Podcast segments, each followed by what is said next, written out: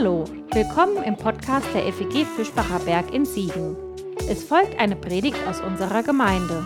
Wenn du uns kennenlernen willst, besuch uns gerne online unter fegfischbacherberg.de.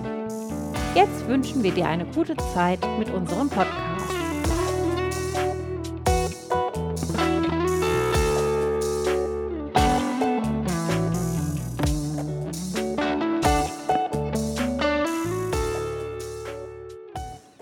Lange bevor sich unser erstes Kind ankündigte, wussten wir schon, wie es heißen wird. Es hat dann tatsächlich auch diesen Namen bekommen. Auch beiden, bei den beiden folgenden Kindern war spätestens in den ersten Wochen klar, welchen Namen sie tragen würden. Manchmal witzeln wir zu Hause sogar, wir würden allein deshalb noch weitere Kinder bekommen, um ihnen so schöne Namen geben zu dürfen. Und auch da stünden die Namen tatsächlich schon wieder fest.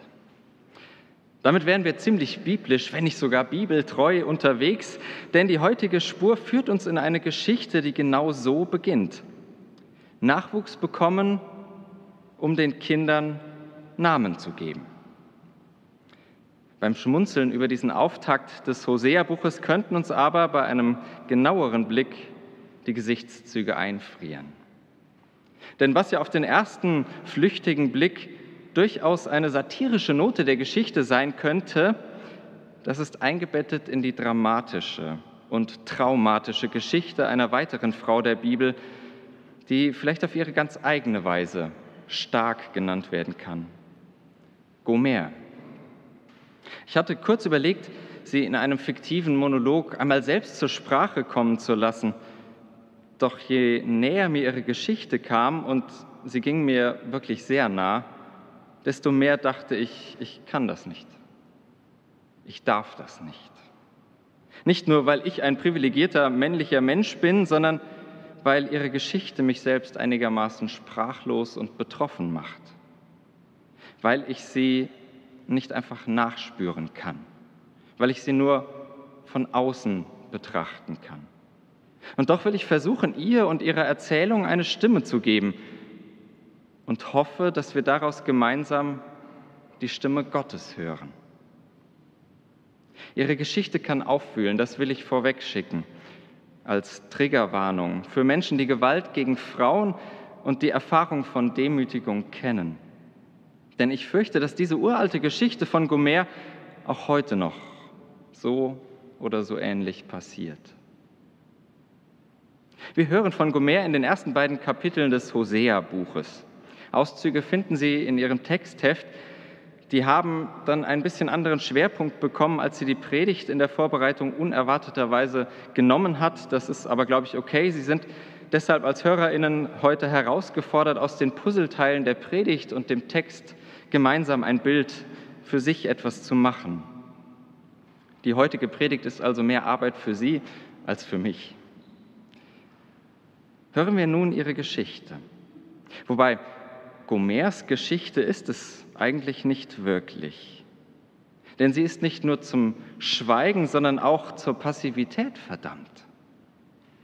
Es wurde in neuerer Zeit versucht, ihr eine etwas aktivere Rolle anzudeuten, ihr zu geben, sie aus der Opferrolle herauszuholen, und das mag auch durchaus möglich sein. Doch ich spreche heute nur davon, wie mir ihre Geschichte in den letzten Tagen begegnet ist. Und das ist die Erzählung einer Gedemütigten. Sie wird nicht auf ihre Opferrolle fixiert oder gar zum weiblichen Vorbild im Leiden idealisiert. Das glaube ich um Gottes Willen nicht. Ich lese ihre Geschichte vielmehr als eine Art Mahnmal, dass so etwas niemals normal oder gar erstrebenswert sein darf. Für niemanden. Und davon will ich erzählen. Gut möglich, dass ich dabei über den Text hinausschieße. Aber vielleicht ist ja trotzdem etwas dran. Gomer. Sie wird uns als eine sexuell umtriebige Frau vorgestellt. Was das heißt, das sei dahingestellt. Wir wissen das gar nicht so genau. Doch mit dem Beginn des Prophetenbuches endet ihre aktive Rolle schlagartig. Sie wird zur Frau genommen, wird zur passiven Statistin, wenn nicht gar zur bloßen Requisite ihrer eigenen Geschichte. Einfach so, weil ein Mann sich dazu von Gott berufen fühlt. weil ihr moralischer Status es dem Anschein nach legitimiert, sie so zu benutzen. Schwanger soll sie werden. Das ist ihre einzige Aufgabe in dieser Tragödie. Kinder für einen vermeintlich himmlischen Zweck produzieren. Kinder, die nur den Sinn haben, ihre bedeutungsvollen Namen in die Welt zu tragen. Jesreel heißt das erste, nach dem Ort des Untergangs benannt. Kein weiteres Wort über sie, Gomer. Die ist unter Schmerzen geboren und ja, vielleicht nicht einmal gewollt hat. Jesreel, Ort des Untergangs, nicht nur für Israel, sondern fast fühlt es sich so an, als spreche diese gebrochene Frau wortlos aus dem Namen ihres Kindes, von ihrem eigenen Ende. Vielleicht von der versteckten Sehnsucht, die Herrschaft der Männer, die sich über ihr wie Könige aufspielen möge, enden. Vers 4 deutet vielleicht so etwas an. Stattdessen, statt dem Ende der Männerherrschaft, wird sie wieder schwanger, geschwängert, ungefragt. Eine Tochter trägt sie im Mutterleib, Lo Ruchama, kein Erbarmen. Wieder, so, wieder scheint es, als sei es nicht nur eine Botschaft an das Volk, es ist doch auch das, was Gomer widerfährt, oder? Kein Erbarmen mit ihr. Ist das abgrundtief zynisch oder geradezu verständnisvoll, sensibel, dass das hebräische Wort nicht nur für das Erbarmen steht, sondern auch für den Mutterleib? Als die Tochter aus dem Gröbsten raus ist und nicht mehr gestillt werden muss, als Gomer also so ein kleines Stückchen selbstbestimmter Freiheit hätte wiederbekommen können, da wird sie noch einmal geschwängert. Und im Namen ihres Kindes klingt mir ihre eigene Einsamkeit entgegen. Lo ami, nicht mein Volk, ausgegrenzt, nicht dazugehörend, Gott verlassen. Von ihr kein Wort in all den Jahren. Das, was sie sagt, sagen Männer für sie in all den Jahren, in denen sie benutzt wird, als bloßes Mittel zum Zweck. Körperlich verunheilt, um das Unheil anzukündigen. Und dann im zweiten Kapitel dieses Buches klingt es fast so, als sei sie sogar selbst an allem schuld. Sie wird angeklagt, gedemütigt, misshandelt, vergewaltigt. Wer will es ihr verübeln, dass sie Anerkennung bei anderen, bei anderen Männern sucht? Das Tragische ist, am Ende geht sie doch lieber zurück zum Propheten, zu dem Mann, der sie im Namen Gottes so schamlos benutzt hat. Was für ein unerbittliches Schicksal. Bis heute.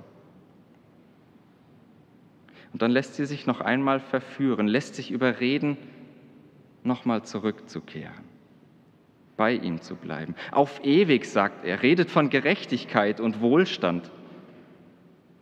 Den Himmel auf Erden verspricht er ihr Ruhe, Frieden, Treue. Meint er das noch ernst? Vor der Geschichte, vor dem Hintergrund der Geschichte Gomers klingt es mir wie blanker Hohn nur schwer noch ernst zu nehmen. Und doch klingt es so verführerisch. Es klingt so verlockend, dass sich der Versuch vielleicht doch lohnen könnte. Wenn nur diese eine leise Hoffnung besteht, vielleicht könnte ja, und sie wird zerrissen zwischen Zorn und Zuneigung.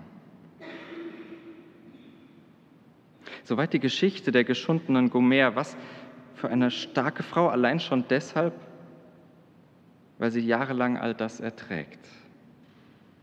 Etwas, das keine Frau ertragen sollte. Dass sie es erträgt, legitimiert es natürlich in keiner Weise. Ihre Kraft reicht nicht, um zu gehen. Und ihre Geschichte schockiert mich. Die Geschichten ihrer modernen Schwestern schockieren mich. In dieser Erzählung schwingt noch eine andere Nuance, wobei eine Nuance eigentlich untertrieben ist, denn es ist offensichtlich die Rolle Gottes. Die Geschichte der Gomer wird uns schließlich erzählt als eine göttliche Geschichte, als ein Handeln und Befehlen Gottes. Unerträglich. Die Erzählung spielt auf geradezu toxische Weise damit, dass Gott und Gomers Gatte kaum zu unterscheiden sind. So wenig wie manchmal der Vater im Himmel und der Vater am gutbürgerlichen Küchentisch. Welch unselige Verwechslung. Im biblischen Handeln des Propheten spiegelt sich das Handeln Gottes. Und womöglich spiegelt sich im göttlichen Befehl nur die männliche Hybris, im heiligen Zorn nur die unheilige Kränkung der eitlen Männlichkeit. Wie oft haben wir Männer uns zu Göttern gemacht, haben uns im Namen Gottes für etwas Besseres gehalten und entsprechend gehandelt, uns Macht herausgenommen und sie missbraucht, bis heute. Und wie sehr stützen sie sich doch gegenseitig. Die tief in den Traditionen festsitzende Männlichkeit Gottes und die scheinbare Göttlichkeit des Mannes. Aber diese Stütze ist nicht mehr als eine Krücke für eine kranke Vorstellung. Magdalene Fredlö erinnerte, was niemals vergessen werden darf, männlich und weiblich als Ebenbild Gottes. Ich füge hinzu, und mit allen Schattierungen dazwischen. Aber was bedeutet das hier? Welche Bedeutung hat das für Gomers Geschichte? Nun, ihre Geschichte ist tatsächlich die Geschichte Gottes zwischen Liebe und Verbannung, zwischen Werbung und Vertreibung, Gerechtigkeit und Zerstörung, eben zerrissen zwischen Zorn und Zuneigung. Sie, Gomer, ist nicht nur hin und her geschüttelt vom Leben, sondern in ihrer Geschichte schüttelt sich Gott selbst. Ringt Gott mit sich selbst. Ihre Gomers Geschichte wird zur Metapher für das Ringen der Gottheit, die an ihrer eigenen Liebe leidet, von ihrer eigenen Leidenschaft niedergerungen wird, die in aller Zerrissenheit nicht von dem lassen kann, was sie doch ist. Gott ringt in allem Zorn um die Zuneigung. Gomer ist die Metapher Gottes, kein Mann.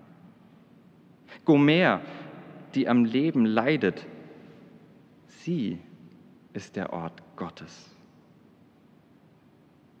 Gott, kein Mann. Plötzlich klingt der Titel meiner Predigt aus Hosea 11 ganz anders, wenn wir da lesen, ich will die Flammen meines Zorns nicht anfachen, Ephraim nicht noch einmal vernichten, denn ich bin eine Gottheit und kein Mann. In deiner Mitte heilig und komme nicht in glühendem Zorn. Mir ist es zu einer Leseanweisung für die Geschichte der Gomer geworden. Wir finden Gott nicht in den Männern dieser Geschichte, nicht im Mann dieser Geschichte und schon gar nicht in dieser giftigen Vorstellung davon, was einen Mann angeblich zum Mann macht. Nicht im Zorn, nicht im Propheten, sondern in der Geschichte der geschundenen und zum Schweigen gebrachten Gomer. Zu weit hergeholt vielleicht. Aber dieses elfte Kapitel des Gomer-Buches, aus dem dieser Vers stammt, das beginnt wie folgt. Als Israel jung war, liebte ich es. Aus Ägypten rief ich mein Kind heraus. Doch ich, ich habe Ephraim laufen gelehrt, nahm sie auf meine Arme. Doch sie haben nicht erkannt, dass ich sie heilte. Mit Menschenbanden zog ich sie, mit Stricken der Liebe und ich wurde für sie wie die, die einen Säugling an ihre Wange heben. Ich neigte mich zu ihm, gab ihm zu essen. Ist das nicht irgendwie auch die unerzählte Geschichte der stillenden Mutter Gomer?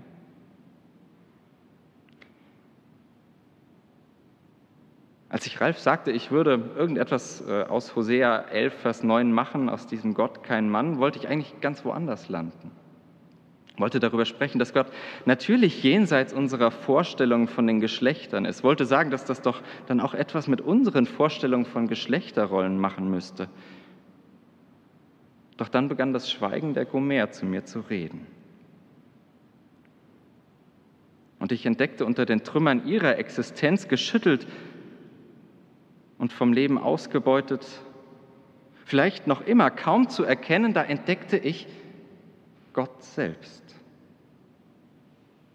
Denn das ist die Geschichte der Gottheit, der ich mich im Leben und im Sterben anvertrauen möchte, so gut ich das eben kann. Es ist die Geschichte einer geschundenen Gottheit, die den gedemütigten Frauen mehr gleicht als den heroisch glänzenden Männern, die durch ihr Ich bin da, durch ihre heilige Anwesenheit jeder Form der Demütigung widerspricht, sie zur Gotteslästerung macht, einfach weil sie da ist, die der Ausbeutung entgegentritt, weil sie auch Gott selbst trifft weil Gott sich selbst treffen lässt.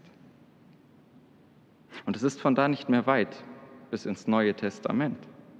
Denn das ist dieselbe Gottheit, die mir auch in der Geschichte des gekreuzigten Menschen Jesus aus Nazareth wieder begegnen wird. Aber für heute bleiben wir bei ihr, bei Gomer.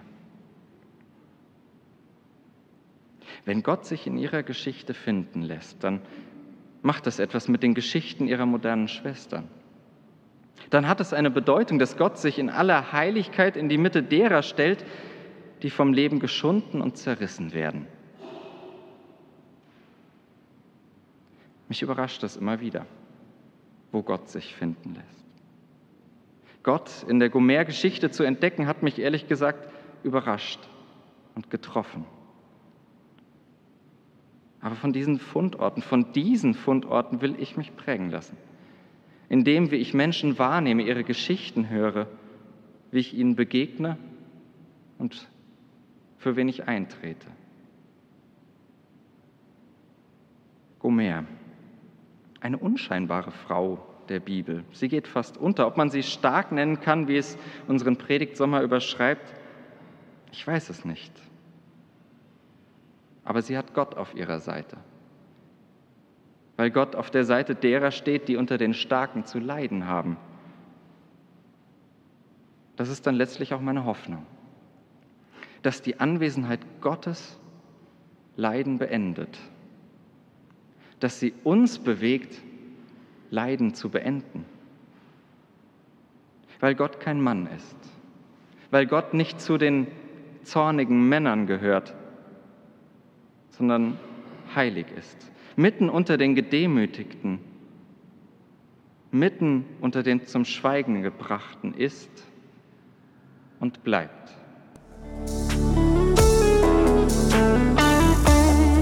Das war's für heute. Um keine neue Folge zu verpassen, kannst du den Podcast einfach auf deinem Smartphone abonnieren. Mehr Informationen findest du unter fegfischbacherberg.de. Wenn es dir gefallen hat, lass uns gerne einen Kommentar oder eine Bewertung da und sag es weiter. Tschüss und vielleicht bis zum nächsten Mal.